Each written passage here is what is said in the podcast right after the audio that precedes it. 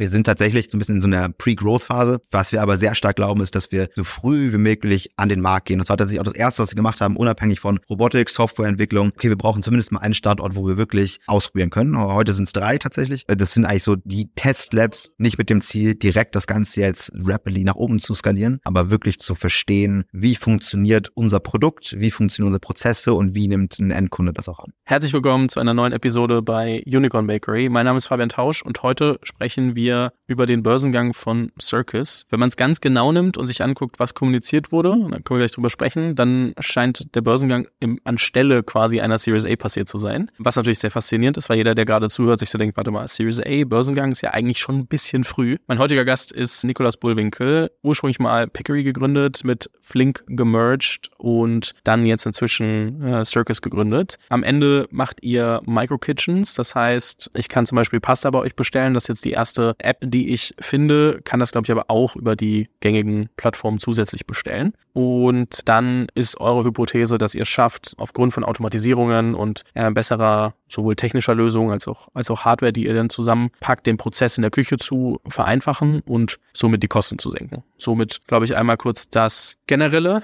In die Holding sind inzwischen, also die ganze Unternehmensgruppe, Circus Group sind circa 40 Millionen an Funding geflossen. Dementsprechend könnte man fast schon denken, es wäre eigentlich eher eine Series B als eine Series A, so von, von der, vom Volumen her, ähm, was ihr jetzt gerade gemacht habt. Ihr seid als Direct Listing an die Börse gegangen, da müssen wir gleich mal drüber sprechen, was das bedeutet und generell auch, welche Implikationen das hat, warum das bei euch jetzt vielleicht Sinn gemacht hat oder auch nicht. Das muss am Ende jeder für sich beurteilen, ob, die das, äh, ob jemand das in eurer Situation gemacht hätte. Ich will verstehen, warum du das gemacht hast ähm, oder ihr als, als Firma natürlich und was das alles bedeutet. Deswegen herzlich willkommen bei Unicorn Bakery. Danke dir. Danke für die Einladung, Fabian was muss ich über euch wissen, was ich jetzt vielleicht noch nicht erwähnt habe, um ein bisschen besser zu verstehen, in welcher Phase ihr gerade eigentlich steckt? Ja, es ist ein guter erster Punkt. Ich glaube, das ist fast tatsächlich das Wichtigste zu verstehen, auch in welcher Phase wir uns aktuell bewegen und dass wir uns auch in einer sehr starken Entwicklungsphase dieser Company bewegen. Wir nennen das immer so schön oder auch, ich glaube, im generellen Jargon kann man so schön von Pre-Growth sprechen. Wir sind jetzt vielleicht, um, um das mit zu erwähnen, ein bisschen über zwei Jahre alt, dann so ein bisschen zweieinhalb, ja, ein bisschen, ein bisschen älter und haben tatsächlich diese ganze Zeit ziemlich stark dedicated auf reine Software- und auch Hardwareentwicklung, haben uns sehr früh dazu entschlossen, nicht den, sag mal, was klassischen Weg von sehr schnellem operativen Wachstum zu gehen und wirklich das Team auch dementsprechend aufgebaut. Also wir haben heute deutlich mehr, deutlich mehr Engineers und Personen in Automation, in Engineering, in generell als Köche oder operatives Personal. Das heißt, wir sind wirklich klar in dieser Phase, wo wir das Produkt noch refine und, und grundsätzlich weiterentwickeln. Also wenn ich jetzt ganz knallhart bin und mir so überlege, wie ich das versuche einzuordnen, dann würde ich, wäre meine erste Frage, ob du das Gefühl hast, dass ihr Product Market Fit habt, weil das ja das, das Erste ist, wonach man sucht. Und ich glaube auch das, was man so,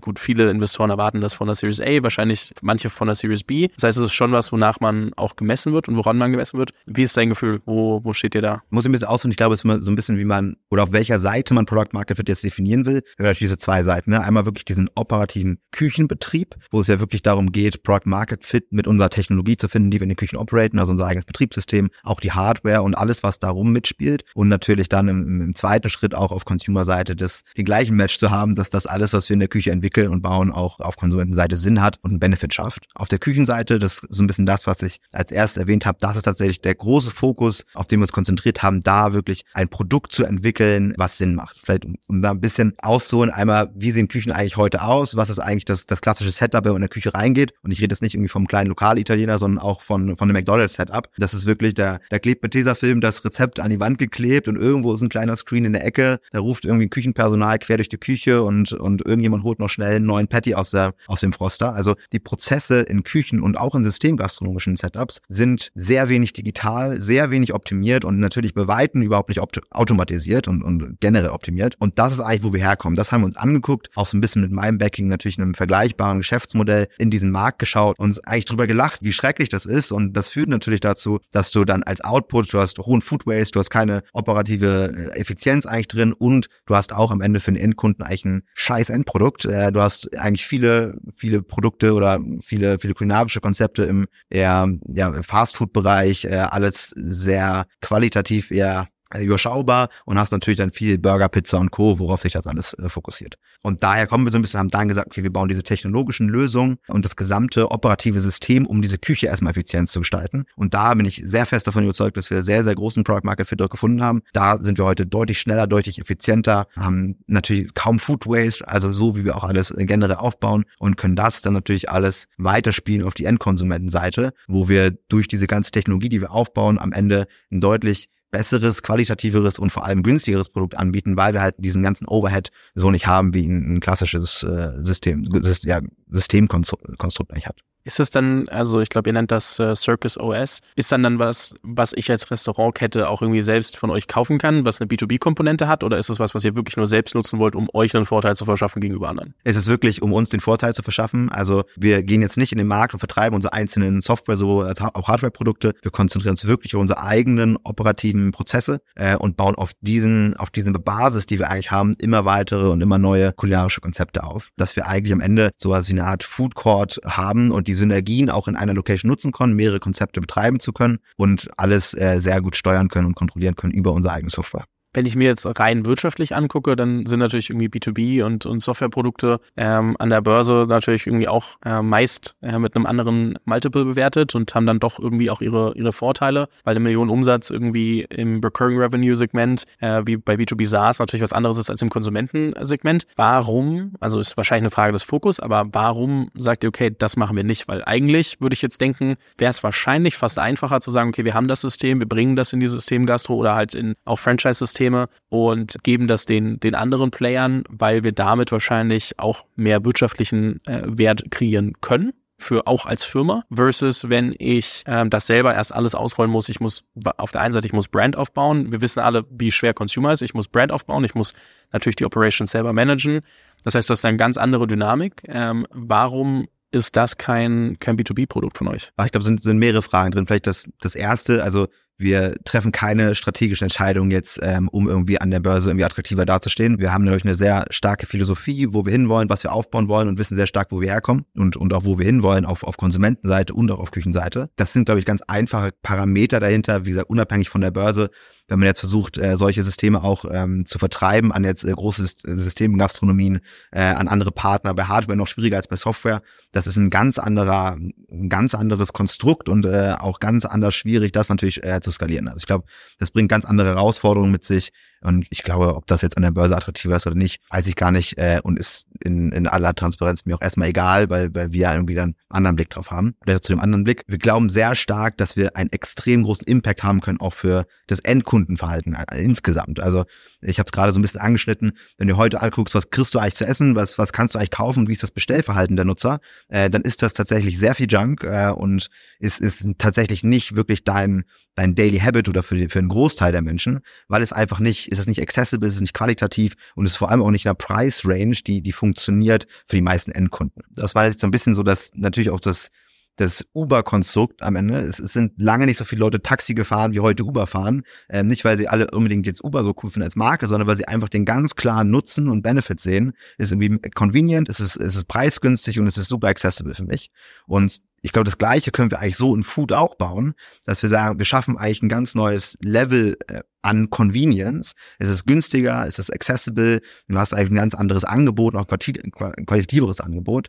Und damit gehen wir in den Markt und da glauben wir, dass wir nicht nur in Deutschland, sondern auch global tatsächlich einen sehr starken Player aufbauen können und ähm, auch mit äh, oder auch äh, mit, mit, mit, mit dem Consumer-Produkt sehr groß wachsen können. Verstehe ich. Wenn ich drüber nachdenken würde, würde ich ja trotzdem denken, dass wenn ich das an die richtigen Kunden rausgebe im B2B-Segment, ich auch da sorge, dafür sorgen kann, dass gegebenenfalls bessere Qualität angeboten wird. Ich muss ja nicht an McDonalds verkaufen. Ich kann ja trotzdem überlegen, was sind äh, Restaurants, an die ich das rausgebe und hätte dann gegebenenfalls schneller, vielleicht nicht immer mehr, aber schnelleren Impact, weil die Distribution natürlich eine, eine ganz andere ist, als wenn ich alle Marken selber bauen muss. Das ist nur so das, was mich im Kopf nicht loslässt. Also so nicht, dass ich sage, das muss man machen, sondern mehr ist es so eine, so eine Fragestellung. Selbst wenn man das aus der Impact-Seite betrachtet, dann kann ich mir schon vorstellen, dass der B2B2C-Kanal an sich erstmal nicht unattraktiv wäre. Prinzipiell hast du doch total recht. Also was bei uns und was wir auch sehr stark sehen ist, wir brauchen diese holistische Lösung, wenn du wirklich diesen Impact haben willst. Also nur weil du dir jetzt ein iPad an die Wand hängst, was das Rezept an, anzeigt, bist du noch lange nicht viel effizienter. Ähm, es geht wirklich um das gesamte Konstrukt und das startet bei uns ja nicht bei der Software, sondern wirklich auch bei der, bei der Infrastruktur als solches. Wie ist die Location aufgebaut? Wie sind eigentlich die einzelnen Laufprozesse? Wie bauen wir eigentlich die Automation mit ein? Und wenn du natürlich sagst, du nimmst dir nur einzelne Bits daraus, hast du natürlich bei, bei weitem nicht den gleichen Impact, wie wenn du jetzt äh, wirklich das gesamte System operatest. Wie viele Micro-Kitchens, äh, um das vielleicht mal zu verstehen, wie viele operatet ihr gerade? Wir sind tatsächlich, ich habe es auch gesagt, so ein bisschen in so einer Pre-Growth-Phase. Was wir aber sehr stark glauben, ist, dass wir so früh wie möglich an den Markt gehen. Das war tatsächlich auch das Erste, was wir gemacht haben, unabhängig von Robotik, Softwareentwicklung. Äh, wir haben gesagt, okay, wir brauchen zumindest mal einen Standort, wo wir wirklich ausprobieren können. Heute sind es drei tatsächlich. Äh, das sind eigentlich so die Teststandorte, also drei ja, genau? Genau, genau, okay. drei Micro-Kitchens, die wir tatsächlich jeden Tag als konstantes äh, Testgebiet eigentlich nutzen. Äh, und ich glaube fest daran, dass du, gerade wenn du so ein komplexes auch, auch Hardware-Produkt entwickelst und auch Software-Produkt, äh, das kannst du natürlich in deinem stillen Kämmerlein bauen und äh, versuchen, das irgendwie mal ein bisschen über Dry-Tests auszuprobieren. Aber am Ende brauchst du das Endkundenfeedback, du brauchst das Feedback auch von Personal vor Ort. Ähm, wenn du jetzt sagst, du brauchst eine Softwarelösung für, für automatisierte Inventurprozesse, dann musst du die natürlich trotzdem vertesten. Und da muss auch mal jemand daneben stehen und du musst es einfach ausprobieren. Äh, und das auch über mehrere Standorte und vielleicht auch nicht nur in unserer, in, sag ich mal, Heimatstadt Hamburg. Das war immer das Ziel und so operaten wir auch heute und so spielen wir neue Marken aus, so räumen wir neue Software aus, so bringen wir auch jetzt, sag ich mal, Robotik ähm, zeitnah in den, in den Betrieb ein. Nicht mit dem Ziel, direkt das Ganze jetzt ähm, rapidly nach oben zu skalieren, äh, aber wirklich zu verstehen, wie funktioniert unser Produkt, wie funktionieren unsere Prozesse und wie nimmt ein Endkunde das auch an. Wissend, dass ihr noch keine Zahlen, glaube ich, bis April oder Mai irgendwie kommuniziert habt, also die dann erst irgendwie als, als Report, glaube ich, online gehen, weil ich das irgendwie richtig verstanden habe. Drei Micro-Kitchens, was sind noch so Zahlen, Daten, Fakten, die man zu euch wissen kann, sollte, die du kommunizieren möchtest? Ich glaube, was, was immer spannend zu sehen ist, ist auch äh, eine Hardware, wo stehen wir da, was, was kann eigentlich so ein Roboter? Was da, um das auch vielleicht auch zum einzuordnen, was, was kann auch ein Roboter? Ähm, wir haben eine erste Generation entwickelt, davon haben wir heute ähm, insgesamt sechs Units produziert. Wir fokussieren uns jetzt heute natürlich darauf, dass wir die auch in den eigenen Betrieb bringen, beziehungsweise weiterentwickeln vor allem. Das heißt, wir sind auch weit über diese Prototypenphase hinaus, wo wir sagen, okay, wir haben da mal ein Gerüst stehen, äh, sondern sind wirklich jetzt bei der zweiten Generation mehrere, mehrere Iterationen oder wirklich ganz viele Iterationen gedreht, auch auf dieser Robotikentwicklung. Ich glaube, diese, diese sechs Units und Status davon ist, ist eine relevante Zahl. Und generell, wo stehen wir auch als Company, ist so eine, so eine Zusatzzahl auf. Wir sind jetzt insgesamt knapp über 100 Leute. Ähm, davon sind knapp 60 Prozent Engineering, Data, äh, AI und, und bewegen sich in diesem Bereich. Das heißt, auch da bringen wir jetzt äh, ordentlich Fahrt drauf und wollen diesen Bereich ausbauen und jetzt nicht unbedingt den operativen Teil und weitere Testkitchens aufbauen. Und um da weiter voranzukommen, seid ihr in die Börse gegangen, um neues Kapital zu bekommen oder wie kann ich mir das vorstellen? Wir können uns total auf das Produkt fokussieren. Daher auch der Weg übers Direct Listing, also tatsächlich in diesem, in dem Rahmen dieses Börsengangs kein klassischer IPO. Das heißt, kein neues Kapital ist in die Company reingeflossen und tatsächlich auch äh, kein, kein Kapital rausgeflossen. Das heißt, es ist wirklich kein Exit-Event und wir sehen diesen, diesen frühen Börsengang äh, als Start in eine in eine Entwicklungsphase und als, als Start einer Reise, auf der wir irgendwie alle mitnehmen wollen und nicht als Exit-Event, wie es ja oft der Fall ist, äh, wenn jetzt, sag ich mal, in der Late Stage äh, ein Unternehmen an die Börse geht, gerade im deutschen Markt. Jetzt muss ich natürlich äh, ganz blöd fragen, weil irgendwie ihr seid an der Börse, ich kann eine Aktie bei euch kaufen. Das bedeutet ja auch, dass irgendwer eine verkauft haben muss. Das heißt, es ist ja für irgendwen ist es trotzdem zum Teil ein Exit-Event. Tatsächlich der Teil, der jetzt handelt, das ist der Free Float. Das sind knapp 30 Prozent des Unternehmens quasi. Ne? Also wenn man wenn man die anderen Teile sieht, das sind da quasi die Gründer, ähm, ursprüngliche Kerngesellschafter, Management. Das sind so die 70 Prozent, äh, die auch gelockt sind, die nicht handeln dürfen über die nächsten Jahre äh, und da eigentlich eine gewisse Stabilität auch natürlich ins Unternehmen bringen. Und der Teil, der sich vorne entwickelt, das ist der Free Float, ist äh, auch ein klassisches Setup. So, so ist äh, so ziemlich jedes Unternehmen aufgestellt, dass du natürlich diesen Teil brauchst. Äh, ohne Free Float kein Handel an der Börse. Das heißt, ein paar der Investoren, die dann äh, ein paar ihrer Anteile verkaufen. Wenn wir über Direct Listing nachdenken, also ganz kurz nochmal, um das zusammenzufassen, für jemanden, der sich damit nicht beschäftigt hat. Direct Listing bedeutet, ich ähm, zum Beispiel 30 Prozent der Anteile, die ähm, stelle ich zur Verfügung. Die gehen an die Börse und ich kann sagen, ich biete x Euro. Jemand anders sagt ich, also also dann kommt quasi Buchmacherei, äh, bis man sich auf den Preis einigt und äh, ich kaufe dadurch Anteile. Die werden, aber es werden anders als beim IPO, wo neue Anteile geschaffen werden, um sie an die Börse zu bringen, um dann eben Kapital in die Firma zu bekommen. Ist es hier eine Transaktion im Beispiel? Du hast gesagt, ihr habt nicht verkauft, aber du hast auch keine Anteile verkauft, dementsprechend ähm, ist es nicht, also äh, beim Direct Listing wäre es eine Transaktion zwischen dir und mir. Also wenn ich Anteile kaufe, verkaufst du Anteile, dementsprechend geht das Geld an dich, nicht an die Firma.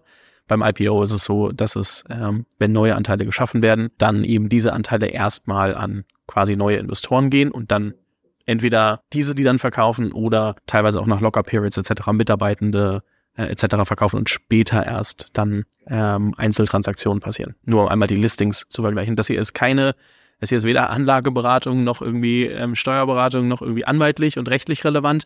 Das ist nur, das dient alles erstmal der Erklärung. Äh, auch dieses Interview ist keine Kaufempfehlung oder Verkaufempfehlung für, für Circus, nur um das einmal ganz kurz dazu zu sagen. Lass uns mal drüber sprechen, was sind so die ja, Gründe, warum ihr gesagt habt, okay, wir gehen jetzt an die Börse? Weil wenn du sagst, wir sind gut finanziert, wir haben eigentlich pretty much dieselbe Gesellschafter, Gesellschafterstruktur wie vorher, dann fragt man sich natürlich trotzdem, welche Vorteile bringt euch das? Außer dass ihr jetzt irgendwie mehr äh, Transparenzpflichten bekommt, dass ihr irgendwie ganz viele andere, also so ein Börsengang, selbst egal in welcher Form, hat ja immer Implikationen auf, wie muss eine Firma reporten, was muss passieren, etc. Da fragt man sich schon, warum nimmt man das jetzt auf sich? Das unterscheidet sich gar nicht so signifikant wie das, was natürlich auch eine, eine Börse fördert. Natürlich ist es äh, regulatorisch nochmal ein anderes Setup, aber da haben wir uns auch zu bereit erklärt, das zu tun und das, das tun wir auch heute und das ist auch in Ordnung. Was wir tatsächlich früh schaffen wollten, ist auch diesen Einstieg und zu sagen, wir gehen diesen frühen Schritt und wir nehmen alle mit auf dem Weg, wirklich eine Technologie-Company auch in Deutschland am Public Market zu entwickeln. Das ist, glaube ich, nicht der gängigste Weg. Äh, global sieht das natürlich ein bisschen anders aus, aber gerade im deutschen Markt ähm, ist das jetzt ein Schritt, wo wir uns entschlossen wir gehen das früh. Vor allem ähm, der eine Teil ist äh, tatsächlich äh, M&A, dass wir wirklich auch sagen können, wir können auch über Zukäufe wachsen und äh, es heißt mittlerweile schön Service Group und äh, du hast auch angesprochen, wir, wir äh, haben natürlich auch erste Unternehmen schon zugekauft und werden das auch in Zukunft tun. Also sowohl auf technologischer Seite ist das natürlich möglich, als auch auf, auf Seite von, von äh, kulinarischen Konzepten oder, oder Restaurantketten, wenn man so will, haben wir natürlich verschiedenste Möglichkeiten, ähm, tatsächlich jetzt ein sehr, sehr starkes Produkt noch weiter auszubauen. Äh, in diesem ganzen Food-Tech-Markt passiert unfassbar viel, ob jetzt in Robotik, in, in KI, äh, in Computer Vision, Software generell äh, und schauen uns natürlich immer an, wie wir da auch wachsen können und wie wir da unser Produkt noch, äh, noch weiter nach vorne äh, pushen können. Da ist ein großer Teil und ein zweiter Teil, der tatsächlich sehr viel Sinn macht, wenn man sich anguckt, was brauchen wir eigentlich für ein Setup an, an Mitarbeitern und was brauchen wir auch zukünftig noch an, an weiteren Talenten, auch auf globaler Ebene, macht es natürlich extrem viel Sinn, über ein Aktienoptionsprogramm Mitarbeiter beteiligen. Das hat nochmal natürlich ein anderes, ist noch nicht ganz anderes Setup als jetzt der klassische klassische VSOPs und haben tatsächlich Stand heute alle Vollzeitmitarbeiter an der, mit, mit diesem Listing an der Company beteiligt, was für uns natürlich extrem gut und wichtig ist, um Talente auch sogar auf globalen Level anziehen zu können, gerade wenn wir jetzt über Automation, generell Engineering und auch AI sprechen. Also wir haben unseren Robotik-Standort in München, äh, da stehen wir eigentlich im direkten Wettbewerb mit allem, was Automotive zu tun hat. Äh, wenn wir uns das in AI anschauen, dann stehen wir im globalen Wettbewerb äh, mit, mit extrem großen Companies und dann zu sagen, du kannst wirklich früh mit einem sehr guten Setup an dem Erfolg äh, oder dem potenziellen Erfolg, also einer Company mitpartizipieren und das nicht über virtuelle Options, die ja, äh, das weiß mit Sicherheit auch, die natürlich auch irgendwie ihre Nachteile haben, sondern wirklich über ein sauberes Aktionsprogramm äh, da, da mitwachsen zu können. Also ich verstehe, dass äh, zum Beispiel ESOP an sich schon irgendwie ein Thema für sich ist, dann natürlich deswegen oft äh, die Virtual Shares, also VSOP, äh, genommen werden. Und frage mich aber, hat das wirklich so einen krassen Unterschied in der Wahrnehmung, wenn du das jetzt irgendwie im, im Recruiting verwendest? Ja, definitiv.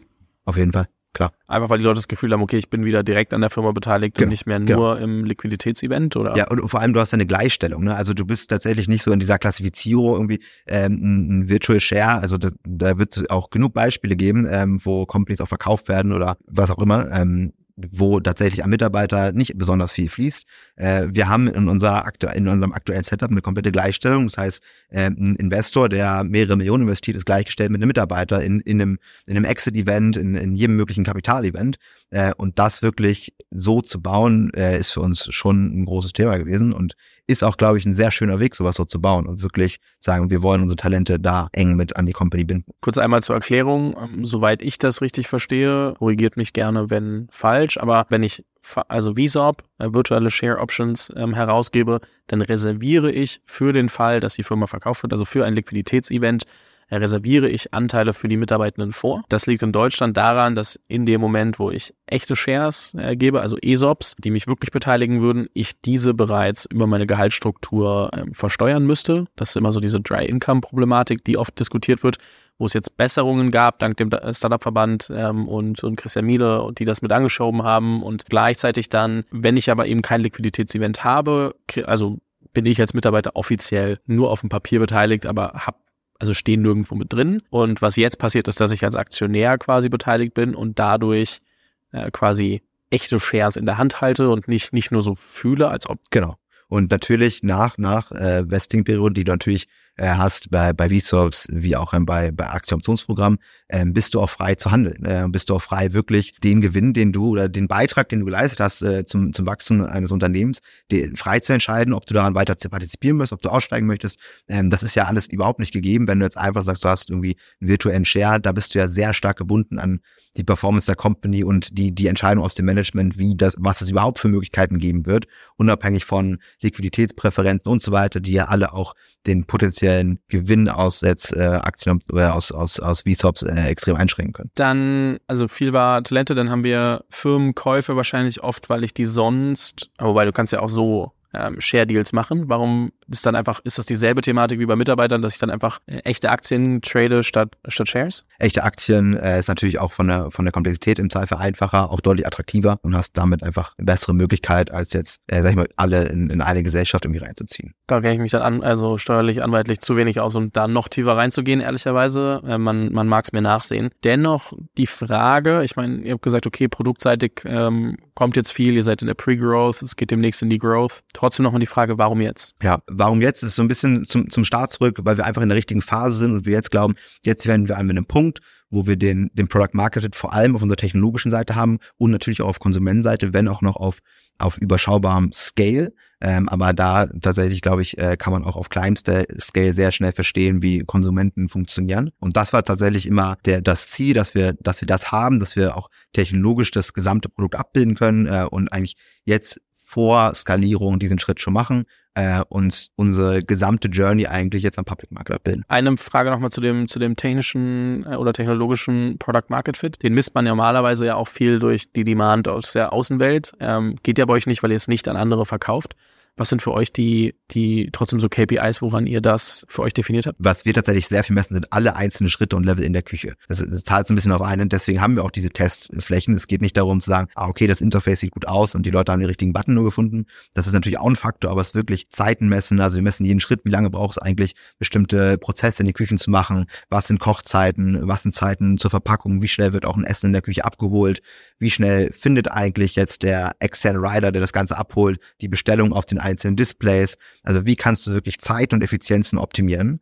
Äh, weil wir kommen ja so ein bisschen aus diesem Chaos-Setting der Küche und da sagen, Effizienz, Struktur, Ordnung in der Küche ist das A und O. Und wenn du das hinbekommst, dann hast du ein funktionierendes Geschäftsmodell, hast ein skalierbares Geschäftsmodell und kannst tatsächlich kulinarisch ganz andere Komplexitäten umsetzen. Und da messen wir tatsächlich jeden Schritt äh, und, und sehr, sehr granular jeden Datenpunkt, um zu verstehen, wie können wir das noch besser bauen. Das geht von Laufwegen oder Bewegungen äh, bis hin zu, wo ist welche Zutat, wie können wir eigentlich bestimmte Prozesse komplett eliminieren oder automatisieren, bis hin dann zu ähm, einzelnen Parametern wie wie äh, Kochzeiten, Pickzeiten, wie lange braucht jemand, was von A nach B zu geben. Und wenn ich mir dann angucke, ähm, um die zu, also diese Effizienzen zu hebeln, braucht er natürlich irgendwie sehr viele Bestellungen äh, von, von äh, Endkunden.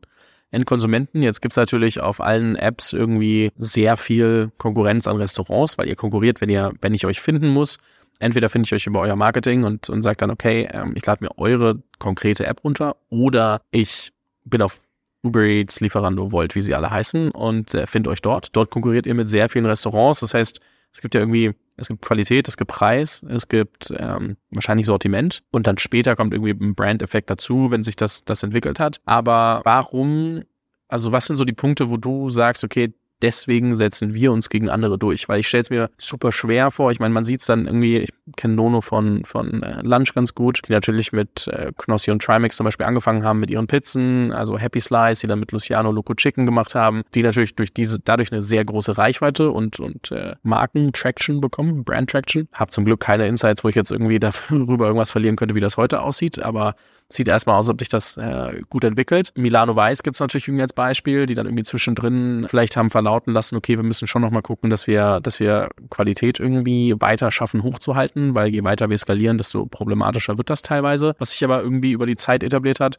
dann gibt es irgendwie das amerikanische Beispiel und das hast du wahrscheinlich rauf und runter gehört, dass irgendwie Beast Burger dann irgendwann gesagt hat, okay, wir haben es eingestellt, weil wir die Qualität nicht geschafft haben hochzuhalten. Wie, wenn du dir so, und dann gibt es noch viel, viel mehr, ähm, natürlich Micro Kitchens, Ghost Kitchens etc., ähm, wenn du dir all diesen Markt anguckst, sowohl Micro und Ghost Kitchens als auch alle anderen Restaurants, weil am Ende kann ich nur bei einem Restaurant gerade bestellen und nicht bei nicht bei äh, mehreren. Da ist mir dann egal, ob es ein Micro Kitchen ist oder oder mein Lieblingsitaliener ums Eck, so, das ein Restaurant mehr, da, das ist die Auswahl. Warum wähle ich am Ende euch? Also ich glaube einmal vielleicht zur, zur Klarstellung auch von den Konzepten, die du erwähnt hast. Wir sind tatsächlich komplett komplementär zu diesen Konzepten. Also ja, die verkaufen auch Essen, äh, auch andere andere Produkte als wir, ähm, aber das ist ja auch die, die Essenz von dem, was wir tun. Wir glauben an operative Exzellenz und dass du über operative Exzellenz und sowohl ein technologisches Produkt als auch, äh, sag ich mal, ein, ein sauberes Setup und auch die, den Automationsteil, dass du darüber ein starkes und auch qualitativ hochwertiges Produkt schaffst. Und vor allem auch ein, ein Produkt, also jetzt ein, sag ich mal, eine Pasta, ein Salat, ein Bowl, äh, ein Produkt schaffst, was konstante äh, Qualität garantieren kann über Automation, über standardisierte Prozesse. Das ist am Ende, was ein McDonald's groß macht. Das ist vielleicht nicht der beste Burger, aber du weißt, was du kriegst. Und wenn du das auf einem qualitativen Level schaffst, dann hast du erstmal eine sehr große Markenstabilität und äh, natürlich auch im besten Fall eine, eine hohe Retention auf dem Produkt. Das ist natürlich aus, aus meiner was persönlichen Sicht ähm, extrem schwierig zu schaffen, wenn du sagst, du hast eigentlich ein Ghost Kitchen Modell, ähm, wo du deine Pizza eigentlich in den, in den Backshop schickst und die da aufgebacken wird, dass das schwierig zu skalieren ist und schwierig da äh, konstante Qualität zu garantieren. Das ist, das ist glaube ich klar und das ist natürlich auch so ein bisschen das Mr. Beast Problem.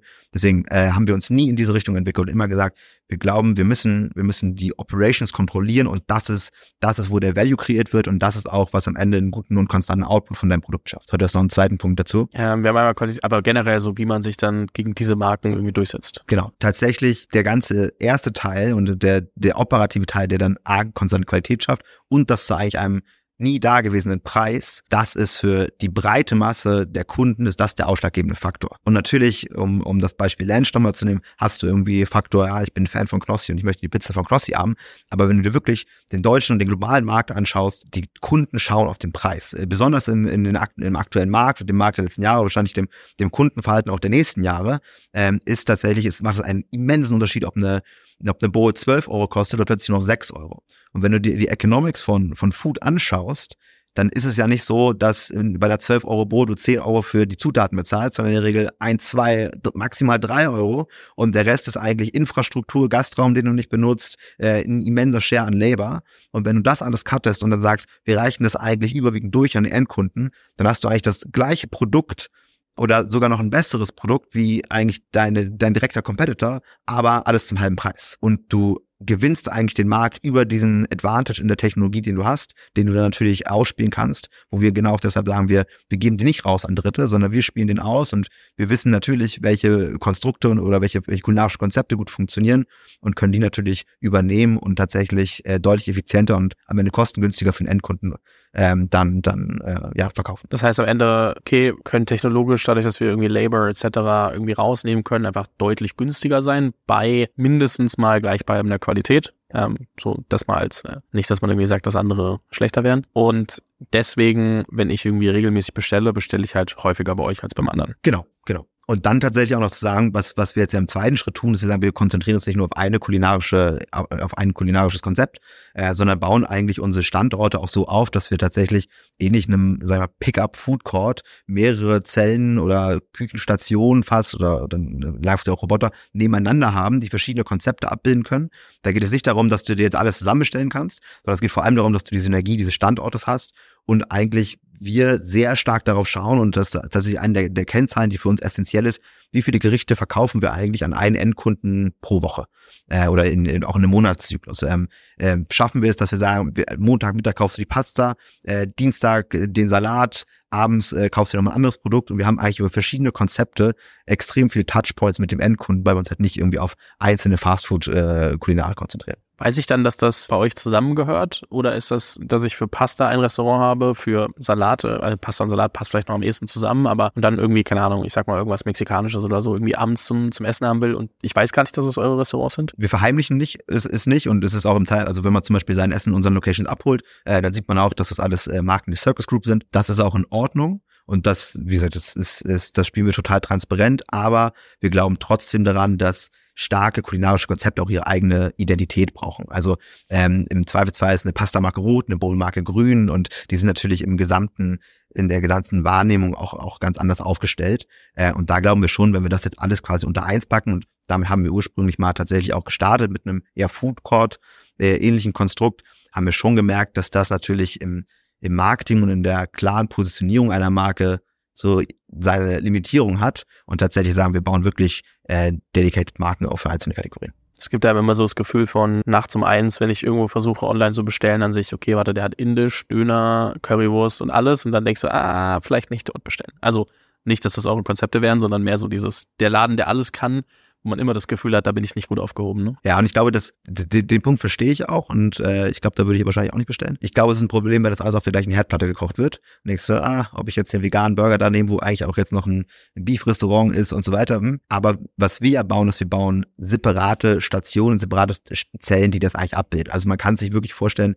wie ein Food Court, nur äh, natürlich stark komprimiert, ohne Gastraum, ohne Sitzflächen, komprimiert auf einzelne Stationen, wo dann die einzelnen Konzepte abgebildet werden, die aber trotzdem getrennt voneinander funktionieren funktionieren. Die Synergie, die du natürlich nur hast, ist die Synergie der, der Infrastruktur als solches. Ne? Du, du kannst natürlich trotzdem Lagermanagement und so weiter alles, äh, alles zusammen abbilden und musst nicht äh, für jedes neue Konzept dann einen neuen Standort aufbauen. Warum ich das gefragt habe, ist, weil du ja dann trotzdem für jeden neuen, äh, also für jedes neue Konzept eine neue Brand bauen musst, die Leute neu akquirieren musst. Das heißt ja deutlich, also trotzdem deutlich schwerer zu sagen, okay, unser Pasta-Konzept schiebt uns jetzt äh, was ins mexikanische Konzept rüber, weil ich eben nicht so ganz zusammenbringe im Kopf, dass ihr das seid.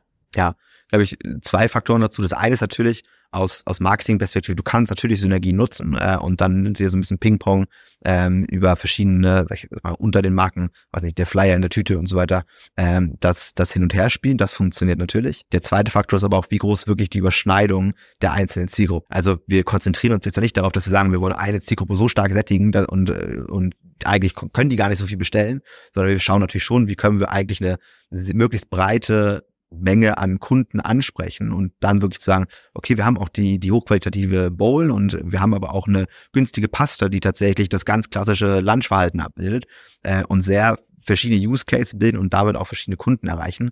Da ist gar nicht mal das Ziel, dass wir immer zeigen, guck mal, wir haben ja alles, äh, sondern wirklich zu schauen, wie erreichen wir verschiedene Kundengruppen. Jetzt mal weg von dem, was wird das eigentlich, sondern mehr wie, wie baust du das innerhalb der Organisation? Hast du dann für jede potenzielles neue Konzept irgendwie ein Lead? Hast du eine Person äh, oder habt ihr ein dedicated Team, was sagt, okay, wir denken uns neue Konzepte aus, wir wissen, okay, wir können das mit unserer aktuellen Struktur schon operaten.